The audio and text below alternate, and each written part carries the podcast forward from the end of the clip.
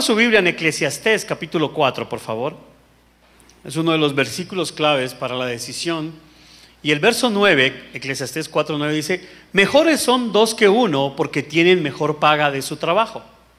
Porque si cayere, el uno levantará a su compañero, pero hay del solo que cuando cayere no habrá segundo que lo levante. Es unos versículos clave. Y quiero, como introducción a la palabra, que ustedes, por favor, eh, vean este video.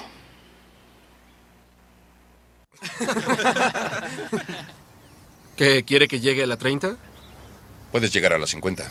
¿La 50? Llegaré a las 50 sin nadie en mi espalda. Lo harás con Jeremy en la espalda, pero aunque no puedas, debes prometerme que darás lo mejor. Ah, Hecho. Lo mejor. ¿Ok? Vas a darme lo mejor. Le voy a dar lo mejor. Ahora, otra cosa. Lo vas a hacer a ciegas. ¿Por qué? Porque no quiero que te rindas y puedes llegar más lejos. Jeremy, a su espalda. Sujétate bien, Jeremy. Eso es. Adelante, Brock. ¡Es pesado! Sé que es pesado. puedo más. Negocia con tu cuerpo, que te dé más fuerza, pero no te des por vencido, Brock. Avanza, ¿me escuchas? Avanza, vas muy bien. Sigue avanzando. No te des por vencido. Avanza, avanza. ¡Duele! Ya sé que duele, pero avanza. Solo avanza. Entrégame el corazón. 30 pasos más. Solo avanza, Brock. ¿Qué esperas? ¡Avanza! ¡Quema! ¡Deja que queme! ¡Mis brazos duelen! ¡Da el corazón! ¡Solo avanza, Brock! ¡Tú puedes! ¡Tú puedes! ¡Avanza! ¡Me prometiste lo mejor! ¡Lo mejor! ¡No te detengas! ¡Avanza! ¡Es duro! ¡No es tan duro! ¡Solo avanza! ¡Tú puedes, Brock! ¡Dame más! ¡Dame más! ¡Avanza! ¡20 pasos más! ¡20 más! ¡Avanza, Brock! ¡Dame lo mejor! ¡No te rindas! ¡No! ¡Avanza! ¡Avanza! ¡Avanza! ¡No te rindas! ¡No te rindas! ¡No te rindas! ¡Brock no te rindas! ¡Solo avanza! ¡Solo avanza! ¡No te rindas, Brock! ¡No te des por vencido! ¡No! ¡Solo avanza! ¡Solo avanza! ¡Sigue, Brock! ¡Diez pasos más! ¡Diez más! ¡Diez más! ¡Diez más! ¡Avanza! ¡No te rindas! ¡Da el corazón! ¡No puedo! ¡Sí puedes! ¡Sí puedes! ¡Cinco más!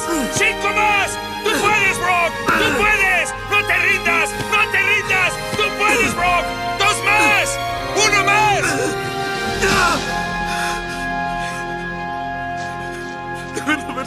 50. Tiene que ser 50, estoy seguro.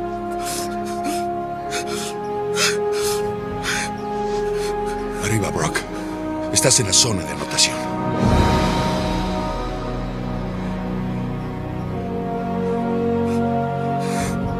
Brock, eres el jugador más influyente del equipo. Si tú sales a triunfar, ellos te seguirán. Dime que puedes dar más de lo que he visto. Cargaste a un hombre de 70 kilogramos por todo el campo sobre tu espalda. Brock, te necesito. Dios te obsequió el don de liderazgo. No lo desperdicies. Entrenador, ¿Puedo contar contigo?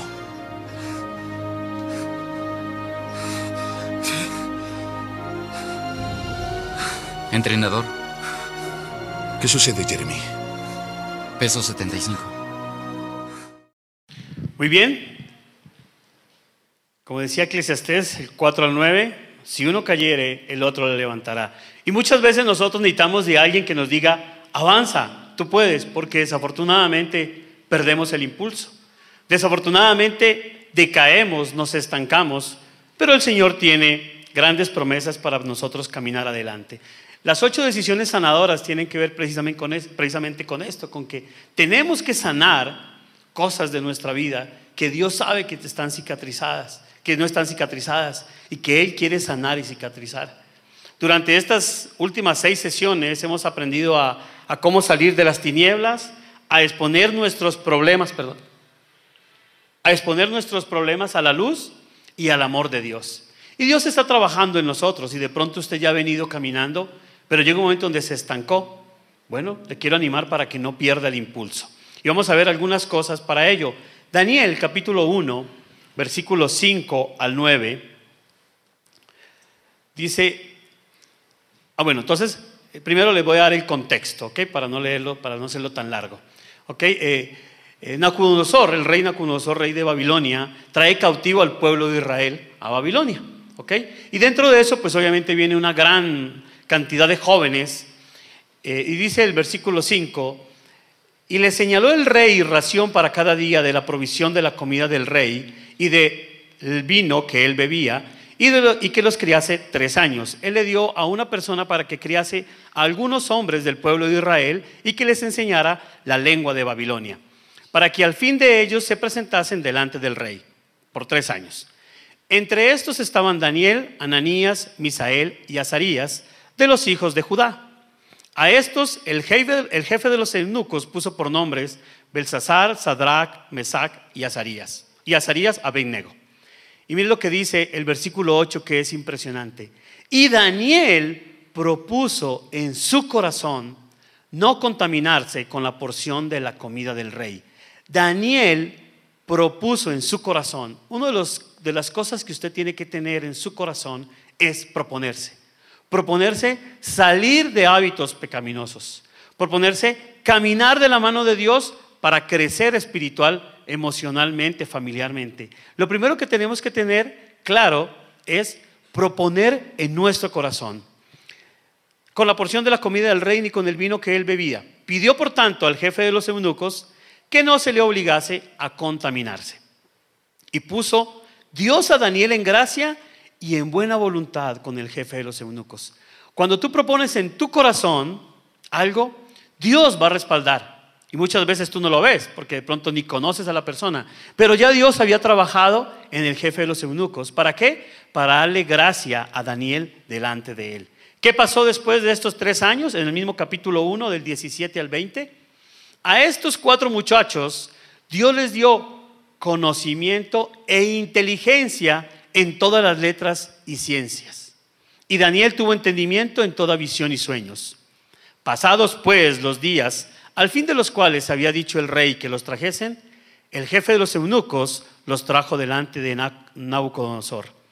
Y el rey habló con ellos, y no fueron hallados entre todos ellos otros como Daniel, Ananías, Misael y Azarías.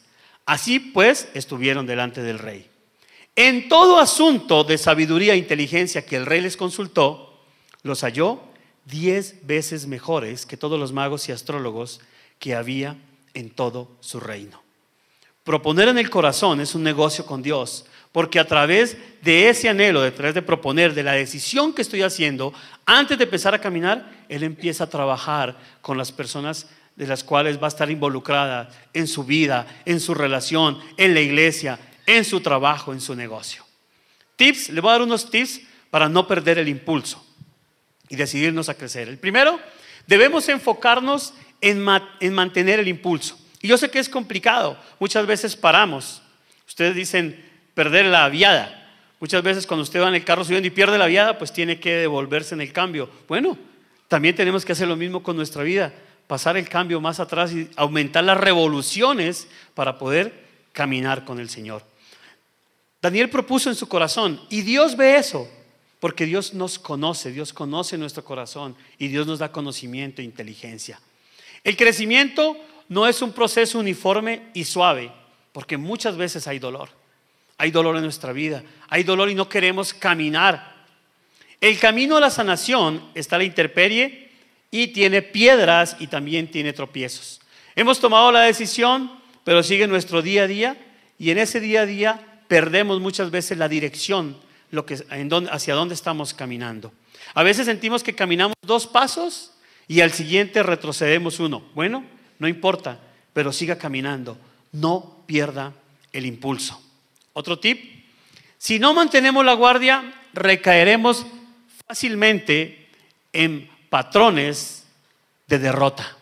Reincidimos. Muchas veces reincidimos. Mire lo que dice Zacarías, capítulo 4, 6b. No con ejército ni con fuerza, sino con mi espíritu, ha dicho Jehová de los, er- de los ejércitos.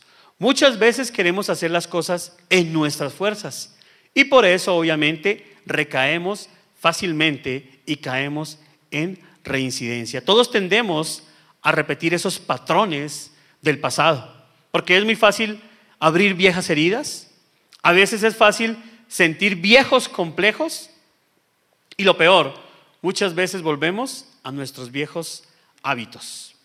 ¿Cuáles son las causas de la reincidencia? Causas de la reincidencia, la una es que volvemos a nuestra fuerza de voluntad. Volvemos a nuestra fuerza de voluntad. Queremos querer tener el control de nuestras, de nuestras decisiones.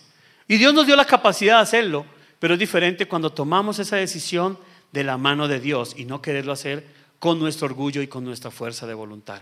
Gálatas 3:3, tan torpes son, después de haber comenzado con el Espíritu, pretenden ahora perfeccionarse con esfuerzos humanos. ¿Tan torpes somos? Ahora, Dios nos conoce y, sabes que, y sabe que vamos a caer, pero cuando vamos de la mano de Él es mucho más fácil poder no perder el impulso. Entonces, primer, primera causa, volvemos a nuestra fuerza de voluntad. Segunda, ignoramos una de las decisiones. Estas ocho decisiones son un proceso.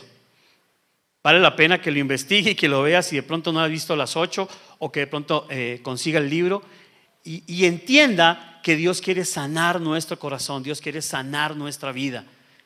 Y a través de las ocho decisiones vamos a ir caminando en ese proceso de sanación. Ignoramos una de las decisiones. Gálatas 5, 7. La siguiente, por favor. Ustedes iban por buen camino. No, la dos. Ah, sí, perdón, perdón.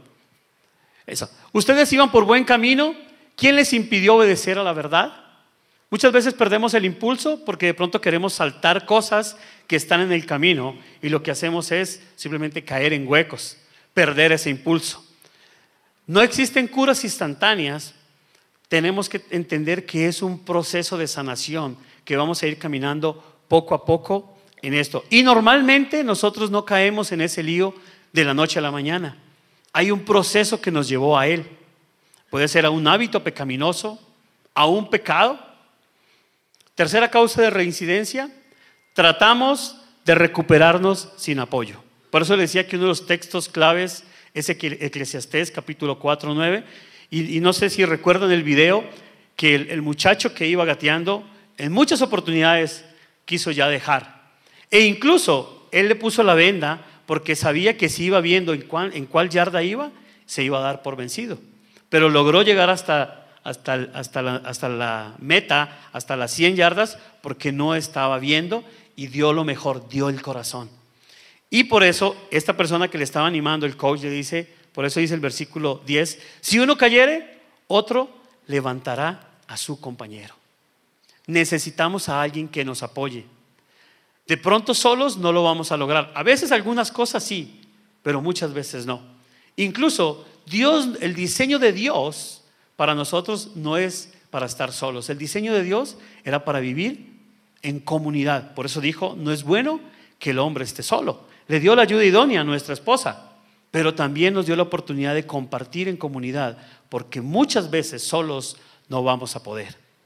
Y el cuatro es que, la cuarta causa es que nos volvemos orgullosos. Yo quiero que usted anote o tenga en cuenta esta frase. El camino a la humildad es el reflejo de mi relación con Dios.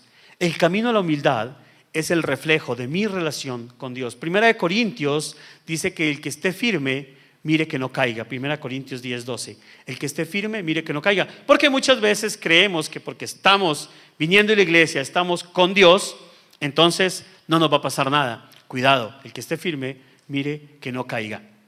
El otro día hablaba con los jóvenes con respecto a uno de los leprosos que se acercó a él y le dijo, Señor, si quieres, puedes limpiarme. Y, Jesucristo le dijo, quiero, y fue sano. Pero la cuestión aquí es la manera en, hablábamos de la manera con que el leproso fue delante de Jesús. Le dijo, Señor, si quieres, si tú quieres hacerlo, y yo les decía porque me ha pasado, muchas veces llegamos delante de Dios a orar, pero pidiendo con autoridad, como si nosotros tuviéramos esa autoridad de que Dios nos conceda. Y decimos, Dios, yo te pido, yo te pido, ¿Y qué tal si cambiamos y le Señor, si tú quieres hacer esto en mi vida, que sea tu voluntad? Señor, si tú quieres bendecirme en esta área, hazlo en el momento que tú quieras. Señor, si tú quieres que este negocio se dé, que todas las puertas se abran para que las cosas se den de la mejor manera. Señor, si tú quieres, eso es humildad. ¿Y saben qué? Dios quiere que nosotros lleguemos delante de Él con humildad. De esa manera, de acuerdo a nuestra humildad, sabemos cómo está nuestra relación con Dios. Hay un patrón que preside a esta reincidencia, porque están las causas de la reincidencia, pero hay un patrón que, preside esta, a esta reincidencia. El primero uno son cuatro fases. La primera es la complacencia. Lo primero que hacemos es, nos podemos cómodos, ¿sí? Como que decimos, bueno, no pasa nada, yo ya conozco a Dios, eh, no voy a volver a caer en este pecado. Segundo, la confusión, porque justificamos, nos justificamos a nosotros mismos en este caminar. Dejamos de orar, de ir a la iglesia, de congregarnos, de leer la Biblia, de compartir con personas que nos ayudan a crecer. Y entonces hay una confusión. Y eso lo utiliza también Satanás para empezar a hacer una concesión, que es la tercera fase, que tú empiezas a hacer, empiezas a encontrar, a, dejar que haya una posición vulnerable. Por ejemplo, aquel que tuvo problemas con los juegos de azar. Y en algún momento dice, voy a entrar un momentico al casino, no pasa nada, yo ya no tengo problemas con esto. Cuidado, ahí está haciendo una concesión. ¿Y qué llega después de eso? La catástrofe, que es la cuarta fase. Y no es la reincidencia en sí. La catástrofe, la reincidencia comenzó arriba con la complacencia, pero la catástrofe ya no hay nada que hacer. ¿Cómo prevenimos entonces la reincidencia? ¿Cómo hacer para no volver a caer en, en esto que nos estaba alejando de Dios, nos estaba alejando de nuestro propósito? ¿Ok? Primero es reservar un tiempo a solas con Dios, reservar un tiempo para hablar con Él en todo momento. Es la clave para prevenir la reincidencia. Entender que la comunicación con Dios es algo fundamental en no perder el impulso para seguir adelante. Deuteronomio capítulo 6, 7, no está ahí, pero se los voy a leer o si lo quieren buscar. Deuteronomio 6, 7. Y dice, Él nos enseña que debemos hablar a nuestros hijos.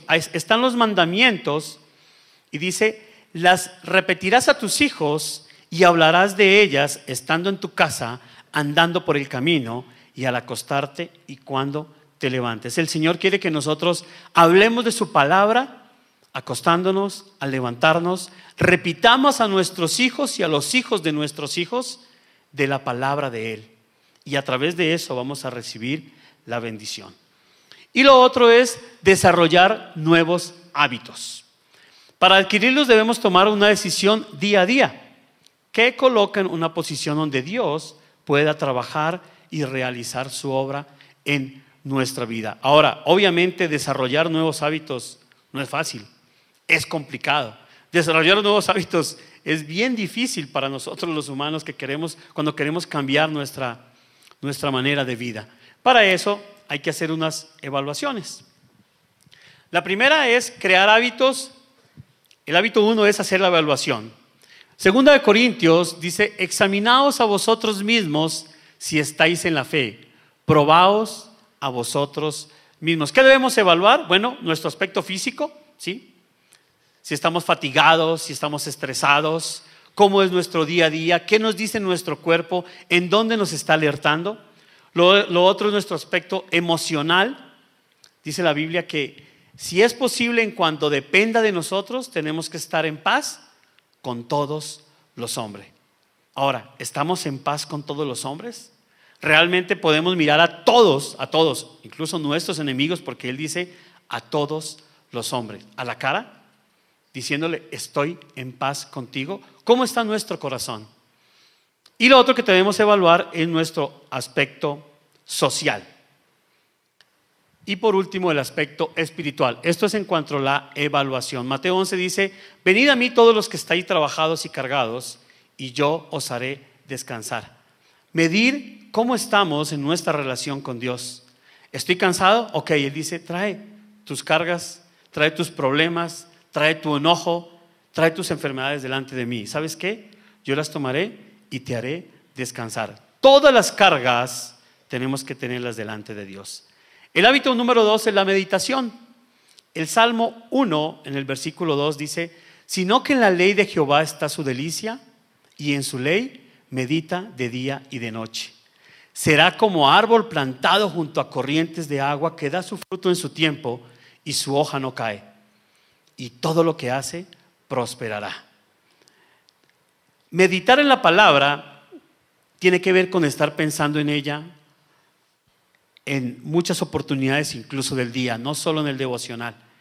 Yo les contaba en el primer servicio que hace mucho tiempo, eh, cuando yo trabajaba en los llanos orientales en Colombia, recién casados con mi esposa, yo viajaba de Villavicencio a muchos pueblos eh, eh, en donde las carreteras no eran, tan, no eran tan buenas, entonces tocaba ir en avión, pero avión había solamente una vez a la semana.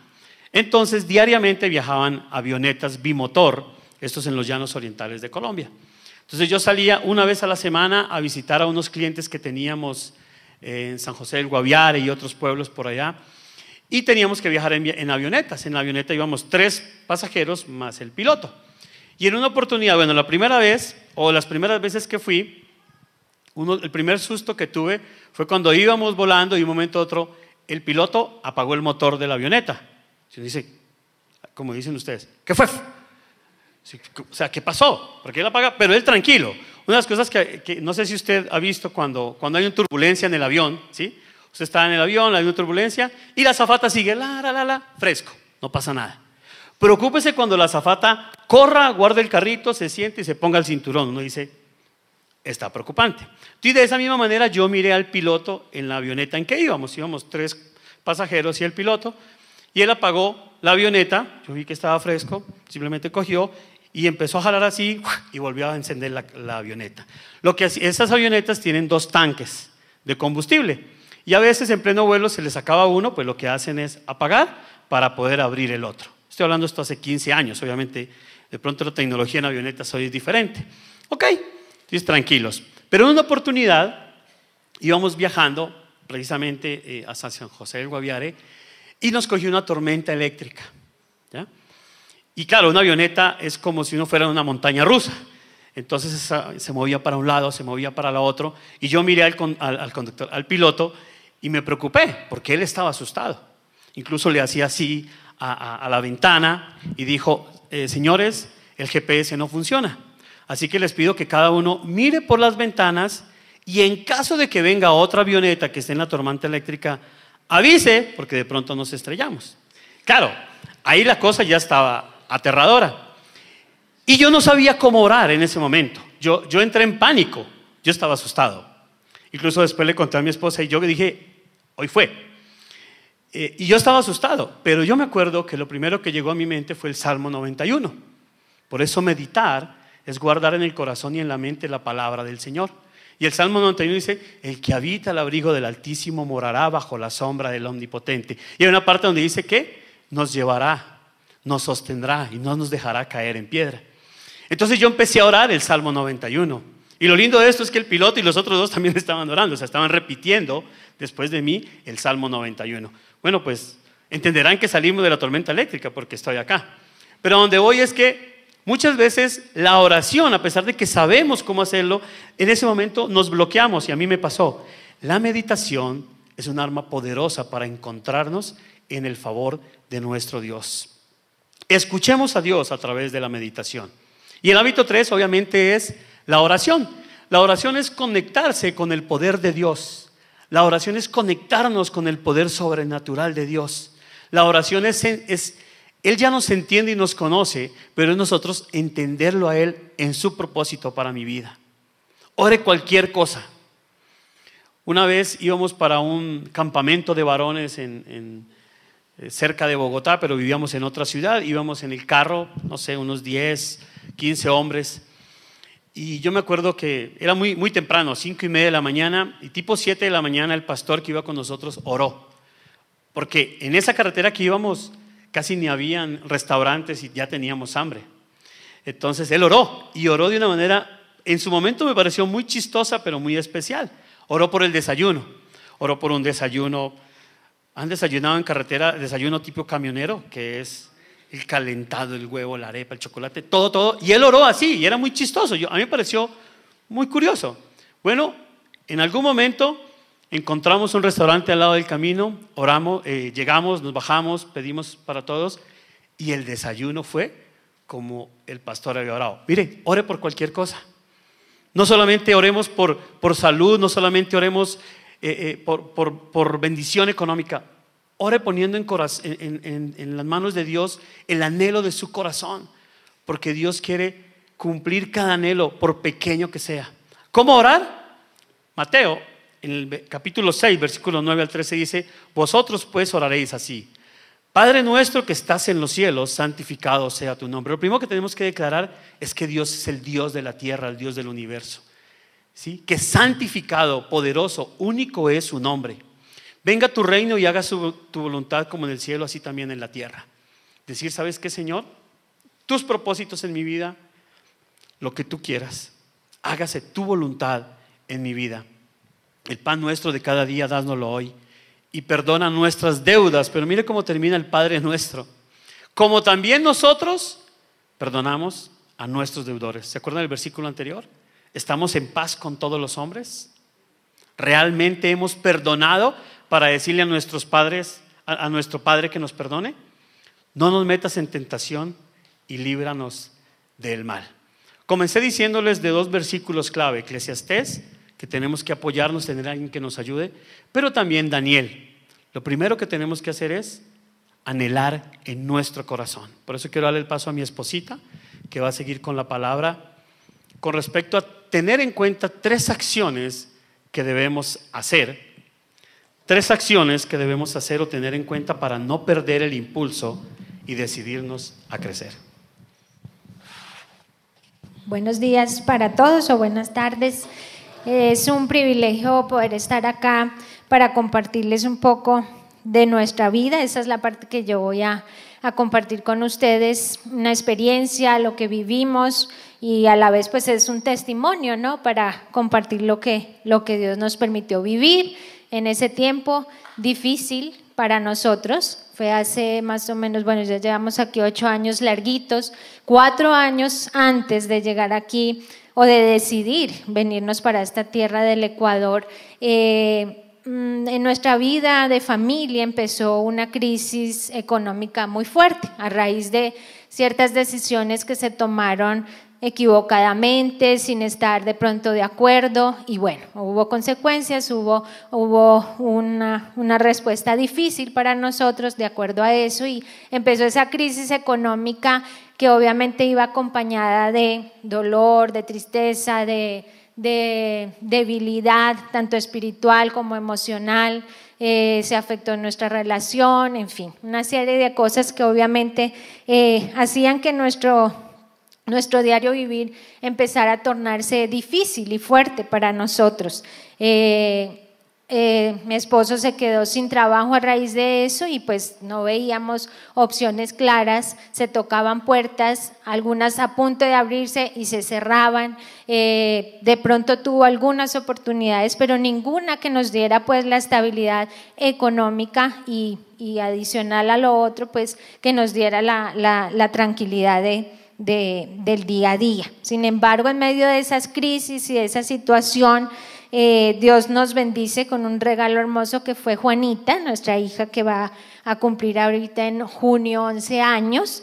Y ella llega eh, precisamente en medio también de una situación difícil para mí personalmente porque estaba con una situación de salud complicada. Me habían diagnosticado una enfermedad de esas bien raras y extrañas en la piel y pues para la familia y para todos estaba siendo difícil. Yo estaba en unas terapias, en unos tratamientos, para controlar eso y en medio de que se suponía que no podía quedar en embarazo, pues Dios nos da esa bendición y es Juanita. Eh, y, bueno, Dios la guardó, Dios la protegió y es un milagro de vida. Entonces veíamos la mano de Dios a pesar de las otras dificultades, a pesar de que no había luz en la parte económica o no había claridad del futuro que íbamos a tener. Eh, de todas maneras recalco que durante ese tiempo Dios fue muy fiel con nosotros. Nosotros no dejamos de buscarlo, pero obviamente se nos bajaba el ánimo, se nos bajaba la fuerza, la energía, pero Él fue fiel con nosotros. Utilizó familias, amigos, personas cercanas, nuestros padres que a través de ellos Dios nos bendecía con cosas, con alimentos. A ella nunca le faltó pues ni un pañal, ni una leche, ni, ni ropa. En todo caso, en abundancia teníamos esa provisión. Sin embargo, pues la situación, la crisis, la parte laboral y económica continuaba y queríamos pues como tener un fondo, una base para, para continuar, pero las puertas se cerraban. Entonces es ahí cuando tomamos la decisión o sentimos la necesidad de nuestro corazón de, empezar a buscar a Dios de pronto con más fuerza, con más ánimo, con más eh, ganas, con más todo. Y ahí es donde viene a aplicarse las tres acciones que aparecen allí en la pantalla. Y la primera es acción uno, ore por el asunto. Entonces empezamos a orar cada uno en su tiempo a solas con Dios y en especial en mi tiempo devocional. Yo empecé a orar y en las mañanas y cuando también podía hacerlo en el día, pero en especial ese tiempo que yo apartaba con Dios, empecé a orar de tal manera que, que obviamente abría mi corazón, les ponía a Dios todo lo que yo sentía, derramaba lágrimas, porque pues habían muchas cosas que no podíamos ver y teníamos incertidumbre de lo que iba a pasar y más que teníamos una pequeña detrás de nosotros. Y es ahí donde Dios empieza un trato especial conmigo y a la vez con mi esposo y con nuestra hijita Juanita. Lo cual nos lleva a la segunda acción que es póngalo por escrito. Entonces, ¿cómo hice yo? ¿Qué puse por escrito? Primero, ahora recordaba, no, no lo compartí en el primero, pero en este sí. Eh, escribí, yo tengo este, es un devocional que en la iglesia donde asistíamos en Colombia, pues lo vendían y no lo daban para hacerlo. Entonces tiene lectura del año, versículos, y ahí yo empecé a, a, escribir, como dice esa tercera acción, está viejito, pero lo he guardado como un tesoro, empecé a escribir todo lo que Dios me daba. Y en especial hice una oración en un día de aquellos hice una oración y la escribí con todos esos sentimientos, con todos esos anhelos, con toda esa necesidad que yo sentía, tanto personal como mujer, como mamá y como esposa y familia, y lo escribí. De ahí en adelante Dios empieza a regalarme una serie de promesas, varias promesas, todas también las escribí aquí detrás de, la, de cada día del devocional. y, y eran promesas que en ese momento como que eran refrigerio para mí. Entonces quiero compartirles algunas de ellas. Son muchas, chévere poderlas compartir, pero aquí nos quedaríamos mucho tiempo. Entre estas está Jeremías 33.3, que dice, clama a mí y yo te responderé y te enseñaré cosas grandes y ocultas que tú no conoces. Esa promesa para mí fue hermosa el día que llegó porque pues lo que estaba diciéndome Dios era Solamente clámame. Y, él me iba a responder y nos iba a enseñar cosas grandes y ocultas que ni conocíamos. Y así lo hizo. Proverbios 13:2 es la siguiente. La esperanza que se demora es tormento del corazón, pero árbol de vida es el deseo cumplido. ¿Y qué más yo tenía en mi corazón? Que ese, anhelo de que esos deseos que habíamos puesto delante de Él se cumplieran, que fueran un árbol de vida. Y aunque en esa esperanza, en ese tiempo de esperar ese, ese deseo cumplido, había tormentos, había dolor, pero Dios nos prometía eso. Otra está en Jeremías 29:11. Dice, porque yo sé muy bien los planes que tengo para ustedes afirma el Señor, planes de bienestar y no de calamidad a fin de darles un futuro y una esperanza. Todas estas promesas, siempre que se apropien, las tomen nota de ellas, porque así como fue de bendición para nosotros, estoy segura o estamos seguros que para ustedes también. Otra, otra promesa fue Jeremías 32, 40. Haré con ellos un pacto eterno. Nunca dejaré de estar con ellos para mostrarles mi favor Pondré mi temor en sus corazones y así no se apartarán de mí. Me regocijaré en favorecerlos y con todo mi corazón y con toda mi alma los plantaré en esta tierra firme, en esa tierra poderosa. Y ahí va Dios mostrándonos poco a poco en medio de esos procesos cómo Él estaba con nosotros y nos estaba prometiendo cosas hermosas para más adelante. Otras promesas están en Isaías 43, 4, 5, Isaías 42, 9, Isaías 43, 16 al 19. Y los últimos versículos de esta dice, olviden las cosas de antaño, ya no vivan en el pasado. Voy a hacer algo nuevo, ya está sucediendo, ¿no se dan cuenta?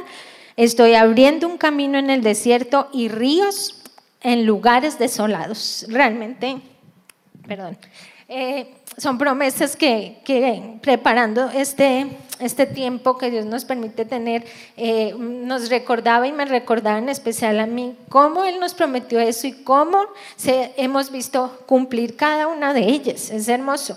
Y, sé que lo querrá cumplir en la vida de cada uno de ustedes. También está Isaías 45, 2 al 3.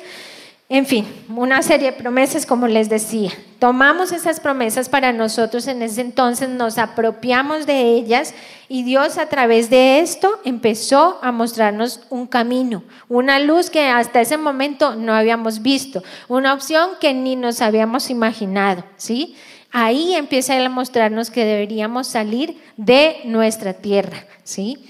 No podíamos como entender hacia dónde, cómo, como decía mi esposo eh, en el primer culto, muchas veces pensamos que era otra ciudad, ahí mismo en Colombia, y medio se intentaba, pero las puertas en esas otras ciudades también no se abrían, las que medio se abrían se cerraban, porque bueno, los planes de Dios eran otros. Entonces el Señor, ¿qué hace? Utiliza sus medios, sus estrategias, sus herramientas, como digo yo, siempre y en esos momentos utilizó a nuestra familia que, que vivía aquí en el Ecuador hace ya muchos años y ellos con mucha sutileza, con mucho amor también, pero con mucho cuidado y tacto, nos decían, vengan, vengan acá, de pronto hay oportunidades, no nos dijeron, venga que ya tiene el, puesto de trabajo para, para mi esposo en especial, no, nada de eso, simplemente nos animaron con, con un consejo, con una voz de ánimo, ¿sí? Y en ese momento viene la tercera acción que pusimos en práctica en ese entonces sin conocer este libro aún, pero realmente fue tal cual. La acción número tres, compártalo con alguien. Entonces yo era la que estaba sintiendo toda esa inclinación hacia salir de nuestra tierra y llega el momento en que comparto con mi esposo ese sentir. Entonces, al principio él se asombra, se, angustia, como será verdad, y como que no creía que, que, yo le estuviera diciendo eso, porque pues yo era la niña consentida de casa y vivíamos en ese entonces con mis papis, casados ya, con nuestra pequeña, pero la situación nos había llevado a eso. Pero sin embargo, Dios pone ese sentir en mi corazón, yo se lo transmito a él, se lo comparto y juntos empezamos a caminar en ese, en ese propósito, ¿sí? Eh, Dios nos da la paz y la seguridad en medio de todo eso, lo compartimos con nuestras familias, nuestros padres, de los de cada uno y ellos pues nos dan su apoyo, su bendición, a lo mismo también los pastores que teníamos en ese momento. Y Dios nos confirma que era el tiempo de salir, de salir de nuestra tierra y de entrar a una nueva tierra donde iba a fluir leche y miel para nosotros. Este versículo lo vemos en Éxodo 3.8, que fue también una de las promesas, y dice, y he descendido para librarlos de mano de los egipcios y sacarlos de aquella tierra a una tierra buena y ancha, a una tierra que fluye leche y miel. Y Hoy le damos gracias a Dios porque así lo hemos visto, una tierra que nunca pensamos llegar a, vivir. Uno siempre piensa que de su tierra natal no saldrá nunca, pero Dios tiene otros planes y nos sacó de allí, nos trajo a esta tierra que realmente, como dice la palabra, hemos visto cómo ha fluido leche y miel para nosotros. ¿Qué es leche y miel? Bendiciones. Nos dio también la bendición de tener a nuestro pequeño Matías, ecuatoriano, 100%, y, y muchas bendiciones laborales, sociales económicas, espirituales, emocionales, etc. Entonces, en el momento que tomamos la decisión, ah, perdón, está también Deuteronomio 6.2, para que temas a Jehová tu Dios, guardando todos tus estatutos, tus mandamientos que yo te mando, tú, tu hijo y el hijo de tu hijo todos los días de tu vida, para que tus días sean prolongados. Oye pues, oh Israel, en ese caso Oscar, Ana María y Juanita, y cuida de ponerlos por obra para que te vaya bien en la tierra que fluye leche y miel, y los multipliquéis, os multipliquéis, como te ha dicho Jehová, el Dios de tus padres. Y creo que Dios nos ha permitido multiplicarnos con, con hijos espirituales que tampoco estaban entre en nuestros planes, el ser instrumentos para muchas vidas aquí. Entonces, juntos dimos, tomamos la decisión, primero viajó mi esposo eh, en un septiembre de no sé qué año, ya no me acuerdo, y 2010. Y a los tres meses viajé yo con Juanita. Nada estaba, o sea, el viaje sin un trabajo fijo. Todo estaba por verse, todo estaba por conocer, todo estaba por nuevamente tocar puertas en una tierra que para nosotros pues no era la nuestra, pero Dios empezó a abrir esas puertas y hoy en día, sí, podemos estar aquí en esta tierra que ha sido de gran bendición para nosotros en todas las áreas y donde el Señor nos ha dado mucho más de lo que podamos habernos imaginado en ese momento y aún nos sigue sorprendiendo en gran manera. Entonces, eh, realmente yo les animo con todo este testimonio y esta vivencia que quisimos hoy compartir con ustedes, es a no perder el impulso en medio de cualquier situación, de cualquier crisis, de cualquier hábito equivocado, de cualquier momento en nuestras vidas duro por la que estemos pasando, enfermedad, soledad, tristeza. Eh, dificultades en el matrimonio, en cualquier área, no perdamos el impulso y pongamos en práctica estas acciones. Orar por el asunto, ponerlo por escrito y compartirlo con alguien, porque como decía el versículo, mientras dos estén también de acuerdo, pues ahí está Dios para respaldar. Ok, cuando nosotros decidimos o tomamos decisiones, recuerden el versículo de Daniel, primero proponiendo en nuestro corazón, Dios va a exaltarnos y va a levantarnos. Y los tres hábitos, evaluación, meditación y oración. Les animamos a que los pongan por práctica. Vamos a terminar orando, dando gracias a Dios por este tiempo, dando gracias a Dios por la oportunidad que nos da de poder compartir lo que Él hizo en nuestras vidas y cómo a través de la oración, a través de la fidelidad, Él también es fiel con nosotros. ¿Crisis hay? Claro, muchas. Nosotros tuvimos una crisis muy, muy complicada y como dijo mi esposita, no solamente fue económica, sino también fue espiritual, emocional y familiarmente. Pero Dios nos levantó, porque aún en medio de esas circunstancias nunca dejamos de creerle, nunca le hemos dejado de creer. Yo le pido que usted cierre sus ojos. Y si de pronto usted ha perdido el impulso, yo le animo a que se decida a nuevamente retomarlo y a creer en Él y a caminar con Él. Decídase a crecer, decídase a caminar con Dios, decídase a caminar en sus preciosas manos. Padre, gracias por esta oportunidad, por tus cuidados, por tus bendiciones que son nuevas cada mañana. Y entrego en tus manos, entregamos en tus manos, Dios, cada uno de los procesos por los cuales estemos pasando.